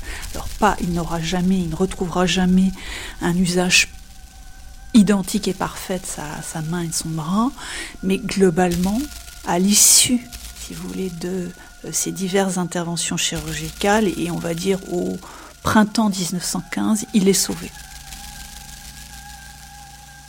Céline, pendant la guerre de 14, il a eu une blessure sur le bras, le bras droit, et qui, avec des traitements à l'électricité, il a été hospitalisé pendant longtemps au Val-de-Grâce. Quelquefois, on venait pour lui serrer la main et il ne pouvait pas tendre sa main droite parce qu'elle souffrait, il avait toujours des douleurs et donc il tendait la main gauche. Et on interprétait ça comme du mépris, ce qui n'était pas le cas. De même que pour écrire, il balayait la page écrire. Il pouvait pas écrire normalement, toujours à cause de ce bras qui continuait à le faire souffrir. Il a souffert toute sa vie de maux de tête et de son bras qui datait de la guerre de 14. Il y a une blessure physique et puis ce qui est très peu évalué à l'époque en 1914, on fait pas vraiment de soins euh, là-dessus, ça va venir bien plus tard, c'est une blessure psychique probablement que il est choqué euh, au sens euh, psychique et que de ça aussi il va en garder des séquelles toute sa vie. L'expérience de la guerre dans l'œuvre de Céline, elle est elle est elle est partout. C'est vraiment le fil, un fil rouge. Je pense que Céline a fait de cette question vraiment la question, sans doute centrale, de son œuvre littéraire, avec euh, la création évidemment d'une esthétique aussi tout à fait particulière et qui euh, cherche aussi à, à, être en mesure d'exprimer la violence, la brutalité, la fragilité des hommes.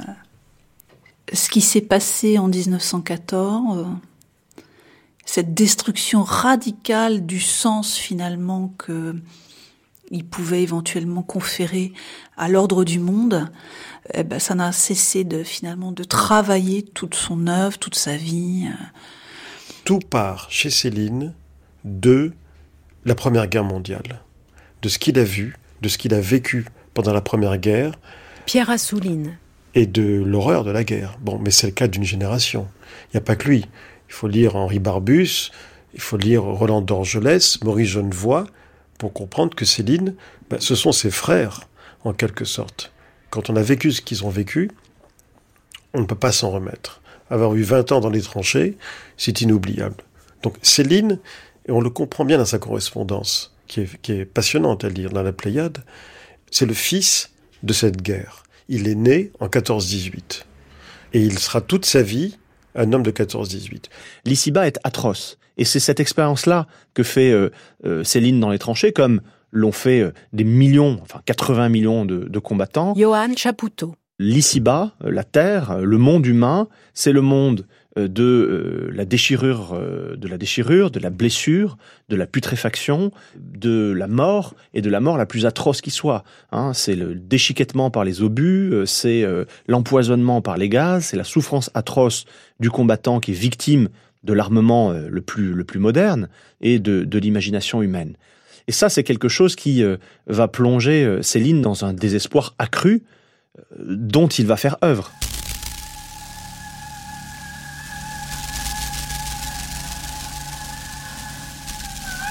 Alors donc il est blessé à la guerre, ce qui, est réel, on l'emmène à l'hôpital et j'ouvre un chapitre, je crois que c'est au début, et il dit J'avais écrit enfin à ma mère. Elle était heureuse de me retrouver, ma mère, et pleurnichait comme une chienne à laquelle on a rendu enfin son petit. Avec ma mère, nous fîmes un grand tour dans les rues proches de l'hôpital. À vingt ans, je n'avais déjà plus que du passé. Nous parcourûmes avec ma mère des rues et des rues du dimanche. C'est ça qui m'a bouleversé. Nous parcourûmes avec ma mère des rues et des rues du dimanche. Elle me racontait les choses menues de son commerce, ce qu'on disait autour d'elle de la guerre, que c'était triste la guerre, épouvantable même, mais qu'avec beaucoup de courage, nous finirions tous par en sortir. Les tuer pour elle, c'était rien que des accidents, comme aux courses. Ils n'ont qu'à bien se tenir, on ne tombait pas. En ce qui la concernait, elle n'y découvrait dans la guerre qu'un grand chagrin nouveau, qu'elle essayait de ne pas trop remuer. Il lui faisait comme peur, ce chagrin. Il était rempli de choses qu'elle ne comprenait pas. Elle croyait au fond que les petites gens de sa sorte étaient faits pour souffrir de tout, que c'était leur rôle sur la terre, et que si les choses allaient récemment aussi mal, ça devait tenir encore en grande partie à ce qu'ils avaient dû commettre bien des fautes accumulées, les petites gens. Ils avaient dû faire des sottises, sans s'en rendre compte, bien sûr, mais tout de même, ils étaient coupables. Et c'était déjà bien gentil qu'on leur donne ainsi en souffrant l'occasion d'expier leur indignité.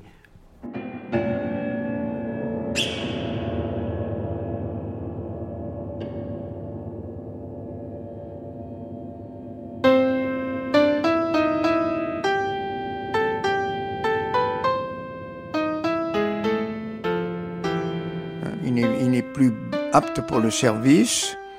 Et à ce moment-là, il a la possibilité de partir travailler au consulat euh, euh, français à Londres. Et il saisit cette opportunité, il parle très très bien anglais.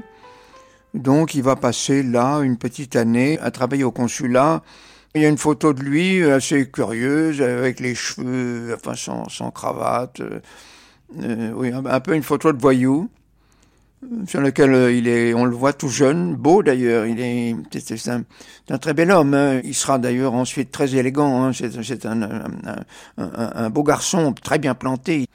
Et euh, on le voit sur cette photo, donc un beau garçon, mais là un peu, un peu dévoyé, un peu, un peu, un peu voyou.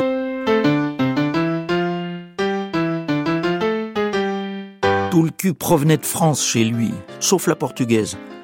Et Jeanne Jean la blonde, qui était native du Luxembourg il te levait encore des fillettes, et des pimpantes, des variétises, des berlingots. Il faisait la sortie des artistes, comme ça le coup de la Froden, mine de rien.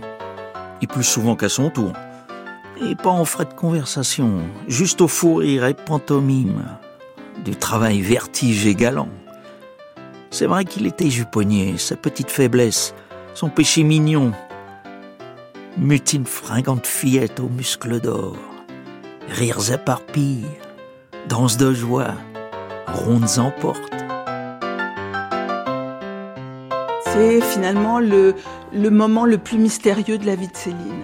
C'est-à-dire qu'on a très peu d'éléments et ça reste pour lui pour toujours un paradis perdu.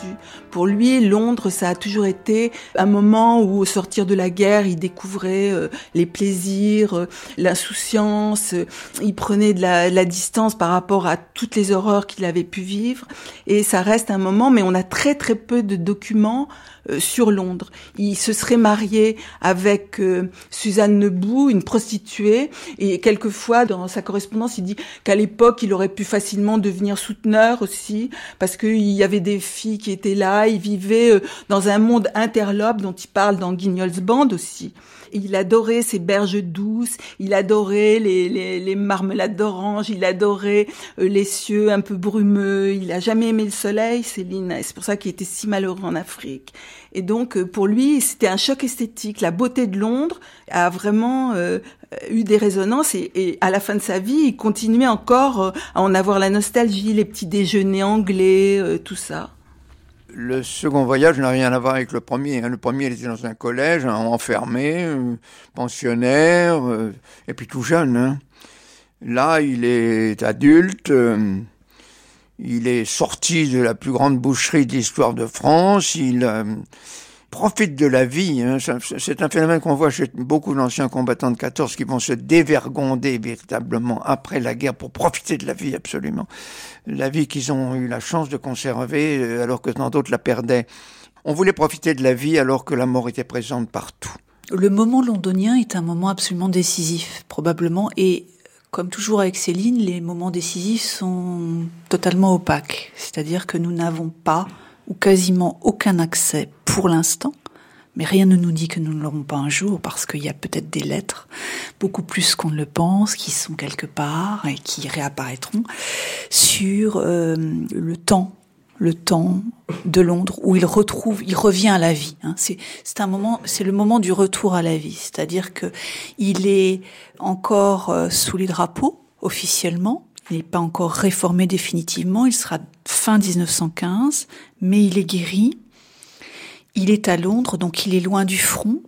Il regarde la guerre de plus loin et quelques lettres, notamment euh, une lettre très importante d'un de ses compagnons du consulat de France, ancien euh, combattant comme lui, qui a été affecté là-bas, Georges Geoffroy, qui nous explique que Céline passait son temps, ou en tout cas une partie de son temps, à lire et notamment à lire des textes euh, philosophiques, des textes notamment de philosophes de l'histoire.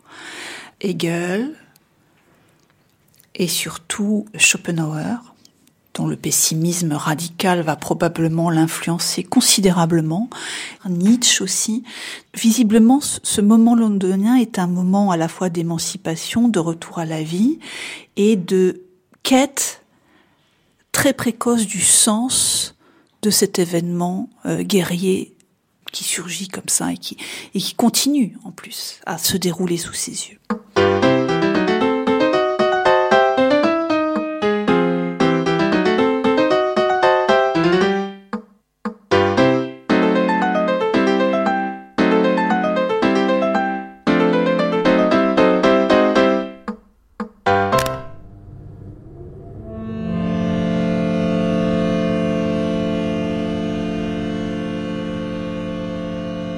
De Londres durant en gros une année, une petite année. Et euh, Céline euh, apprend par un copain, mais également par des, par des annonces, que euh, on recrute des jeunes pour les envoyer au Cameroun. Il faut savoir que le Cameroun était une colonie allemande qui avait été prise par euh, la marine et par la- l'armée française très rapidement et assez facilement parce qu'il n'y avait pas beaucoup de troupes là-bas. Mais il fallait la peupler, l'exploiter et, les compagnies euh, coloniales euh, proposaient des contrats assez mirifiques euh, aux jeunes qui voulaient partir là-bas. Et Céline a été tentée tout de suite et il est parti effectivement là-bas. Il travaille dans un bled à Kribi où je suis allé, qui était vraiment alors un, un trou perdu dans la forêt. euh, il est sol occidental, sol français, et il va faire du commerce. Alors il va faire du commerce avec les, habitants du cru.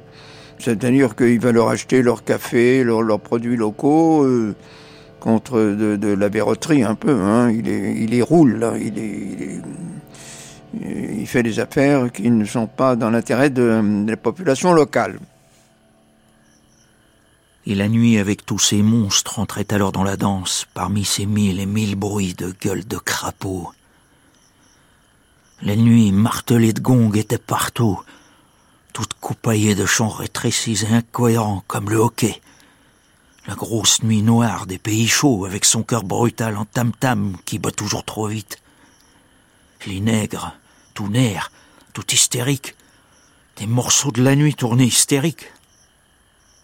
Les odeurs, les bruits, les bruits de l'Afrique euh, et surtout les odeurs.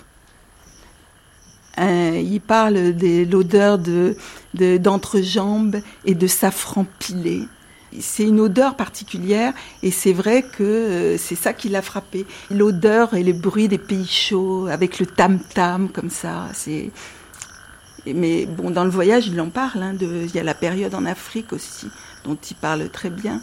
Il s'est laissé pénétrer pour après le transposer dans le voyage. dissimulés dans les frondaisons et les replis de cette immense tisane.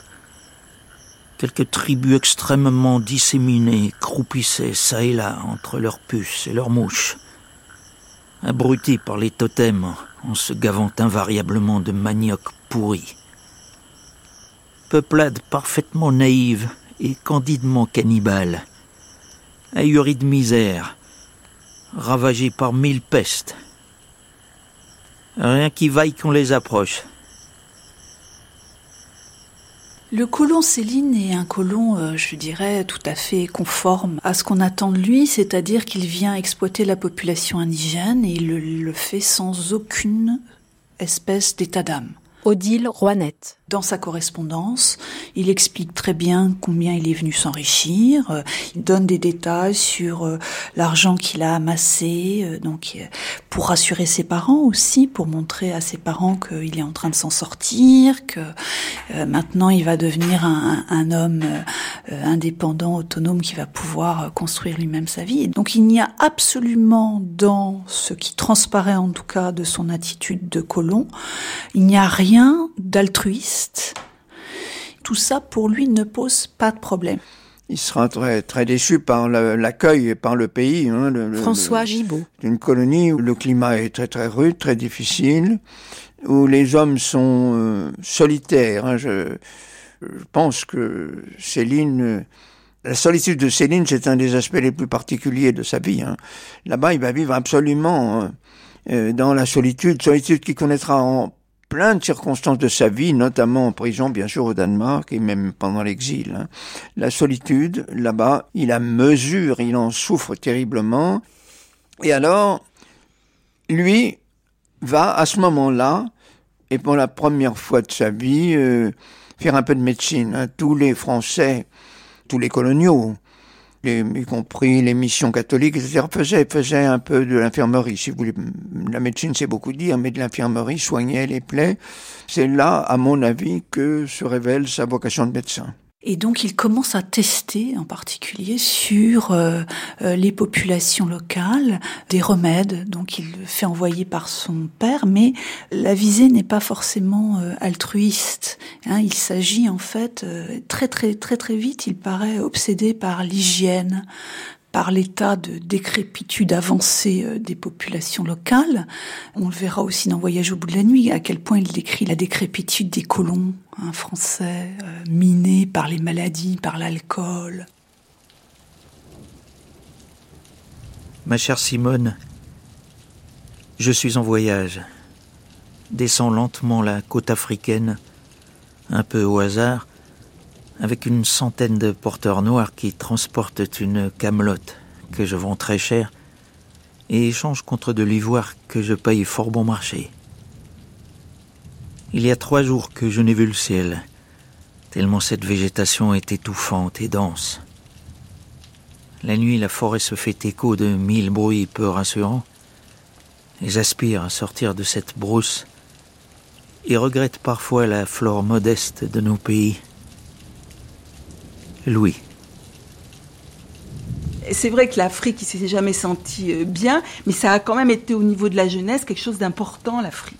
En Afrique, il s'est construit avec l'écriture et la médecine. C'est quand même l'endroit où, pour la première fois, il a commencé à écrire réellement il rencontrait des personnages un peu étranges et il les mettait en scène dans sa correspondance. Et ce qui est très étonnant, c'est qu'il écrivait euh, des lettres à ses parents et à Simone Saintu, qui était une amie d'enfance, exactement les mêmes lettres. Comme si il s'essayait à l'écriture et à, raconter des histoires. Et, ça, c'est vraiment euh, très étonnant. Et en même temps, on sent l'attirance et l'amour profond qu'il commence à avoir pour la poésie parce que c'est vrai que moi, j'ai aussi retrouvé des petits euh, mots de poèmes qu'il découpait, qu'il écrivait et qu'il mettait dans ses poches. Mais le Céline poète, il existe énormément. Et c'est aussi en Afrique que tout a commencé finalement. C'est un moment essentiel parce que donc très tôt, dès 1916, on a là un jeune homme qui commence à euh, élaborer une critique absolument radicale de la guerre, de l'engagement guerrier. Donc il écrit à son père, il écrit à Simone Saintu pour expliquer à quel point pour lui la guerre n'est qu'une tragédie, mais une tragédie euh, presque risible. Hein. Donc il y a, vraiment une voilà une critique radicale. Et puis il y a aussi quelque chose de très important qui commence à émerger, c'est son rapport à l'écriture. Donc il commence à écrire des petits textes. Il y a des petits textes, des, des petites scénettes, etc. qui commencent à écrire. Et d'une certaine manière, je pense qu'il y a là déjà l'émergence d'un projet d'écriture qui viendrait subvertir complètement la manière euh, empoulée, officielle, surplombante de décrire la guerre.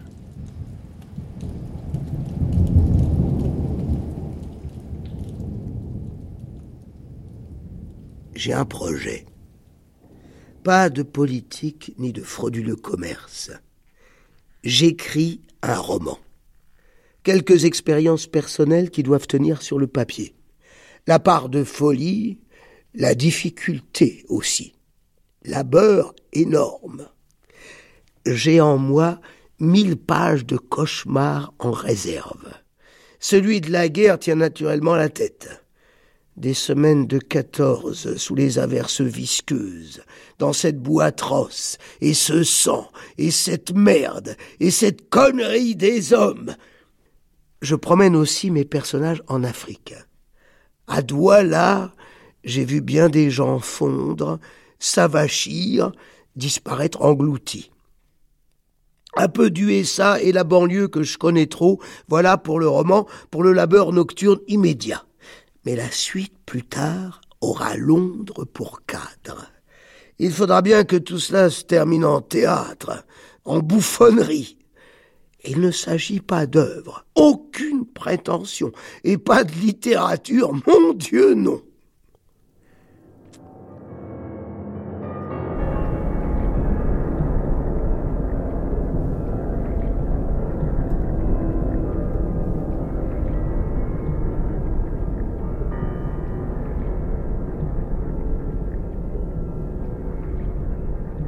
Voyage a d'abord été un plaisir de découvrir un écrivain enfin qui ne se la racontait pas et qui était d'un pessimisme absolu. Stéphane Zagdanski. Qui commence par raconter la guerre, donc la guerre, la guerre de 14 et la boucherie et l'atrocité de la guerre. C'est un des thèmes majeurs, on le sait, en tout cas c'est le thème du début de Voyage au bout de la nuit. Lorsque Céline décrit l'atrocité de la guerre de 14 avec une sorte de, de, de dégoût et de dépit et de, désabusement absolu, j'étais entièrement en phase avec lui. C'était quelque chose vraiment, on sentait quelque chose qui est euh, spontanément un dégoût pour la guerre et pour l'homme surtout, pour les hommes, c'est-à-dire un pessimisme universel. Et ça, ça m'a euh, tout de suite beaucoup parlé, beaucoup, beaucoup plu. La seconde chose qui m'a beaucoup plu dans Voyage, c'était cette vision globale sur fond de morbidité et de haine de chacun pour tous et de tous pour chacun. C'est un livre très pessimiste sur le cours du monde et très lucide sur le cours du monde, sur aussi bien les périodes de guerre que l'empire colonial, que la bourgeoisie, la petite bourgeoisie, la misère urbaine. Il y a tous les aspects du monde du XXe siècle qui sont présents dans Voyage et qui sont critiqués, traversés, radiographiés et pulvérisés par à la fois la, beauté de la prose de Céline, parce que c'est déjà très beau, Voyage, et par sa, par lucidité absolue. Pour essayer de comprendre ce que Céline entend par, euh, par le voyage, il faut peut-être reprendre l'exergue du, roman. Hein. Notre vie est un voyage dans le ciel où rien ne luit, ce qui montre que Céline euh, est là encore un enfant de son temps. C'est un enfant du désenchantement du monde, de la grande déchristianisation de l'Europe, euh, seconde moitié du 19e siècle, première moitié du 20e. Et c'est quelqu'un qui chemine dans la vie euh, avec le désespoir chevillé au corps. Et tout dans ses expériences et dans les expériences qu'il relate, celles de, de Bardamu, la guerre, la colonisation, le capitalisme, la vie urbaine, euh, la médecine, tout cela vient confirmer le fait que il n'y a rien euh, dans le ciel, les cieux sont vides, qu'il n'y a pas de sens, qu'il n'y a pas d'espoir, qu'il n'y a pas de perspective, et que, comme l'écrit euh, Simone de Beauvoir, qui est, euh, qui est sa contemporaine, nous sommes tous des condamnés à mort. Hein. Elle reprend l'antienne de, Pascal dans, dans, les pensées de Pascal. Voilà. Et c'est cette conscience-là qui habite Céline et qui le désespère et qui, comment dire, crée la tonalité de fond et la basse continue de, euh, de son écriture, de ses romans et de sa, de sa relation au monde. Le, voyage au bout de la nuit, c'est une métaphore pour dire le voyage au bout de l'enfer, et pas au bout d'ailleurs, euh, parce que l'enfer ne cessera pas.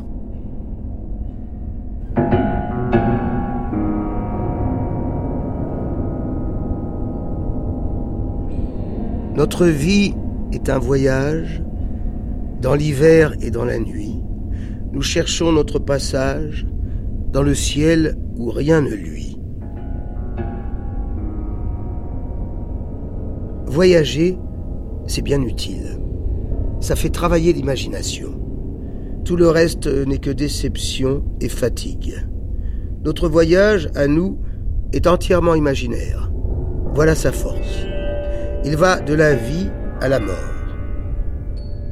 Hommes, bêtes, villes et choses, tout est imaginé c'est un roman, rien qu'une histoire fictive.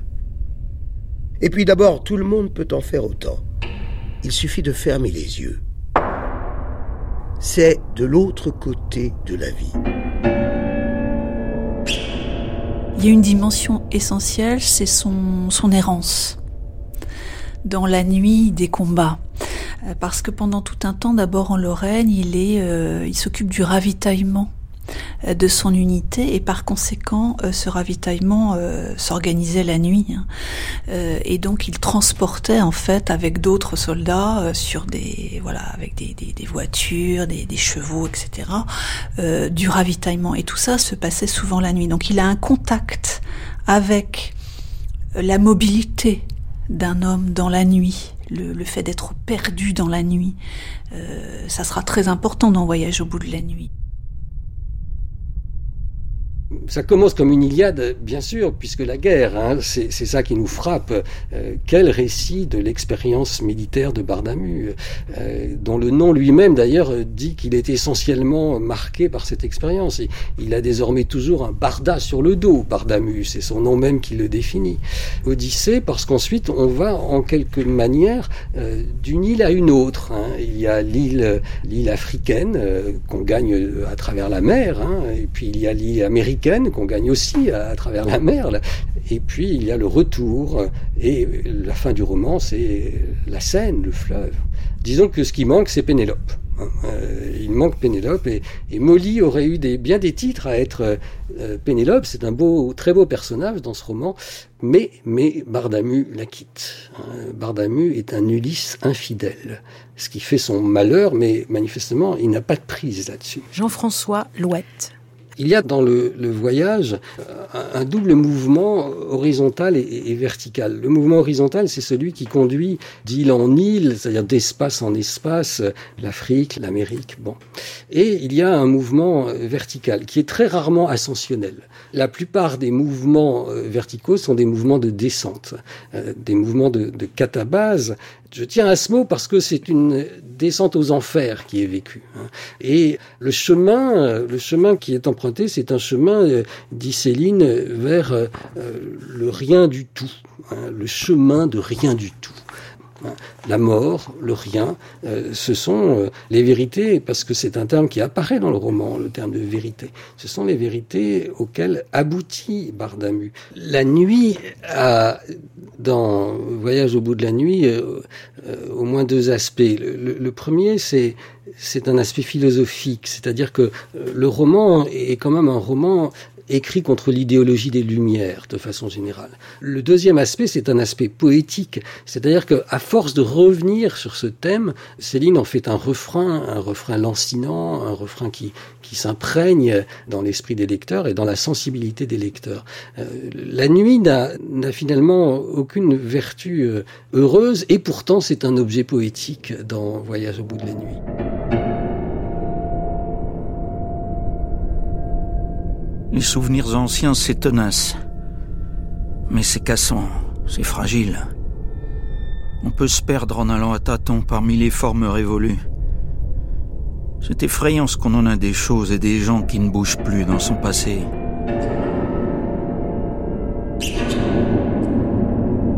Tu finiras sûrement par le trouver, le truc qui leur fait si peur à eux tous, et qui doit être au bout de la nuit, c'est pour ça qu'ils n'y vont pas, eux, au bout de la nuit. La vie, c'est ça.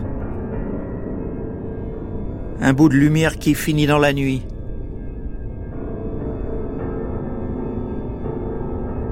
Pour moi, la nuit sénienne, c'est le bout de quelque chose. C'est, je vais vous emmener aussi loin que possible, là où vous serez totalement perdu. La nuit est une métaphore, évidemment. C'est pas le noir. C'est plutôt certains rêves, beaucoup de cauchemars et l'inconnu. C'est comme ça que moi je vois la nuit dans, dans Céline. D'ailleurs, euh, les deux premiers titres, euh, c'est euh, Voyage au bout de la nuit, ensuite Mort à crédit. Quoi. La nuit et la mort. C'est-à-dire les deux grands, deux grands axes de l'écriture de Céline, de, l'inspiration de Céline. Donc la nuit, c'est ce désabusement, ce pessimisme célinien. La nuit, c'est ce qui s'est déployé sur le monde depuis sa naissance, et depuis peut-être avant sa naissance, et qui ne s'est plus jamais éclairci.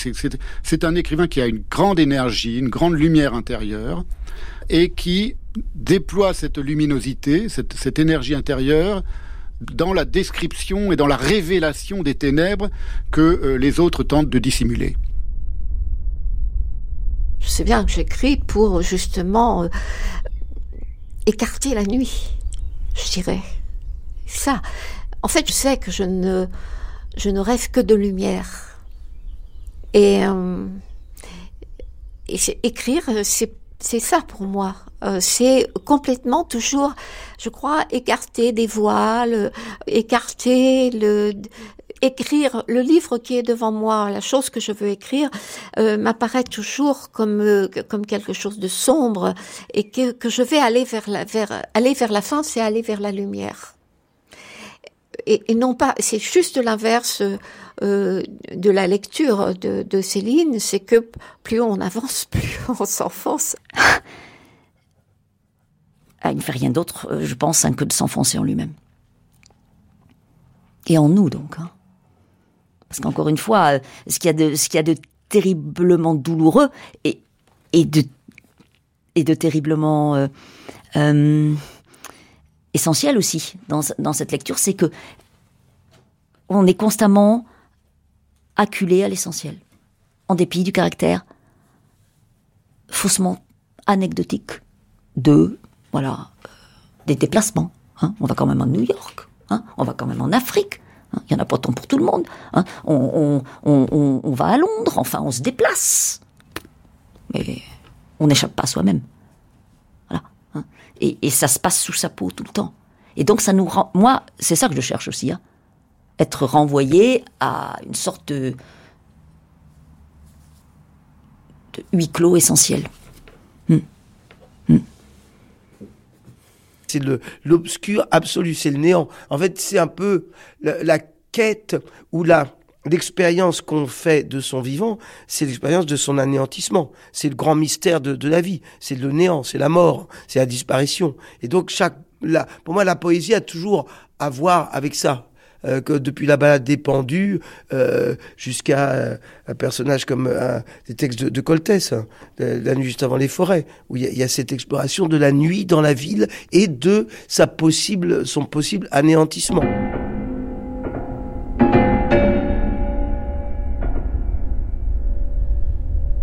Il s'est écroulé là, finalement, bien sage, parmi les soupirs énormes et les odeurs il a dormi.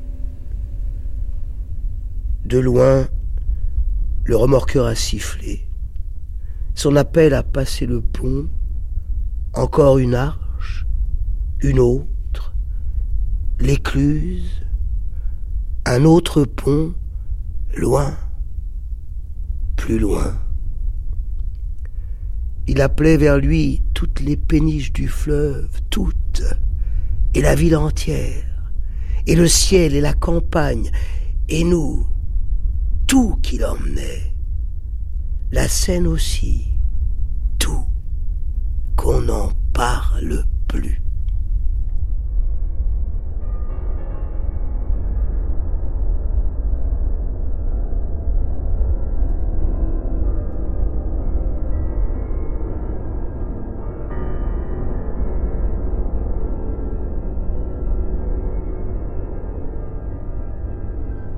Eh vous voyez qu'on n'en parle plus, c'est très intéressant. Ah, parce que qu'on n'en parle plus. Le silence.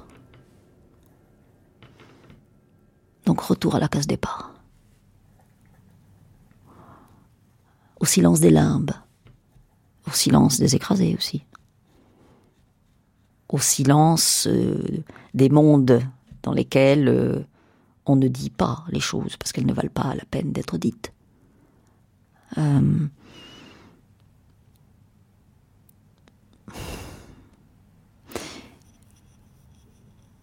Il a fait son boulot.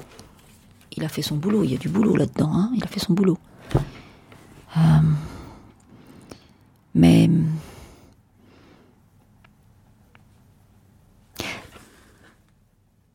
Ça ne change rien au fait que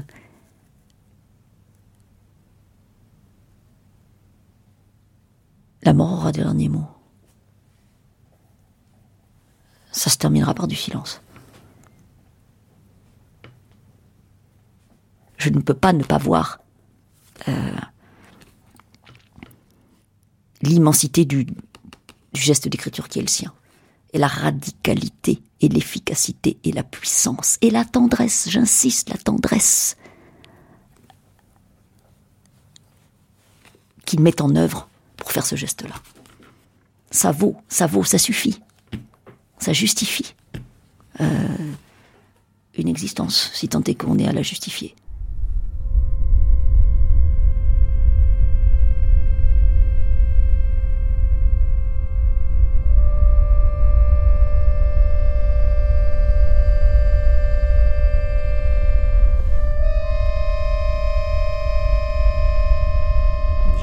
Mais quand on voit Van Gogh, euh, moi j'ai toujours, quand adolescent, été impressionné par, par le café d'Arles là, où la nuit est puissante, mais la lumière résiste avec tout ce jaune, etc. À un tout petit niveau autre, on sent que dans cette nuit, il y a des êtres. Et il dit dans la fatigue et la solitude, le divin, ça sort des hommes. En somme, tant qu'on est à la guerre, on dit que ce sera mieux dans la paix, puis on bouffe de cet espoir-là comme si c'était du bonbon, et puis c'est rien quand même que de la merde. On s'est donné rendez-vous pour une autre nuit.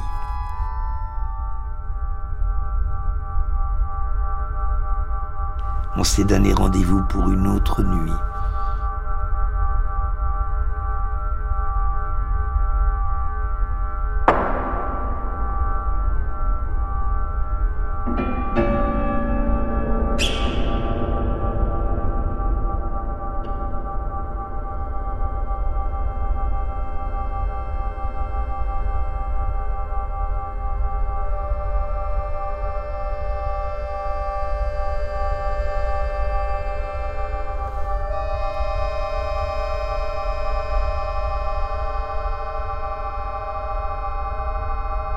Louis-Ferdinand Céline, Au fond de la nuit. Avec les écrivains et écrivaines Marie-Hélène Lafont, Annie Ernaux, Pierre Assouline, Stéphane Zagdanski et Véronique Chauvin. François Gibaud, avocat et biographe de Céline. Johan Loisel, médecin psychiatre et psychanalyste. Saïd Hamou, artisan. Jean-François Louette, professeur. Les historiens et historiennes Annick Durafour, Odile Roinette et Johan Chapoutot. Les éditeurs Émile Bramy et David Alliot. Les acteurs Fabrice Lucchini et Denis Lavant. Voix Stanislas Delatouche. Archive INA, Viviane Lefebvre. Attaché d'émission, Charlotte Geoffrey. Prise de son, Georges Thau. Mixage, Alain Joubert. Une série documentaire de Christine Le Cerf, réalisée par Franck Lilin.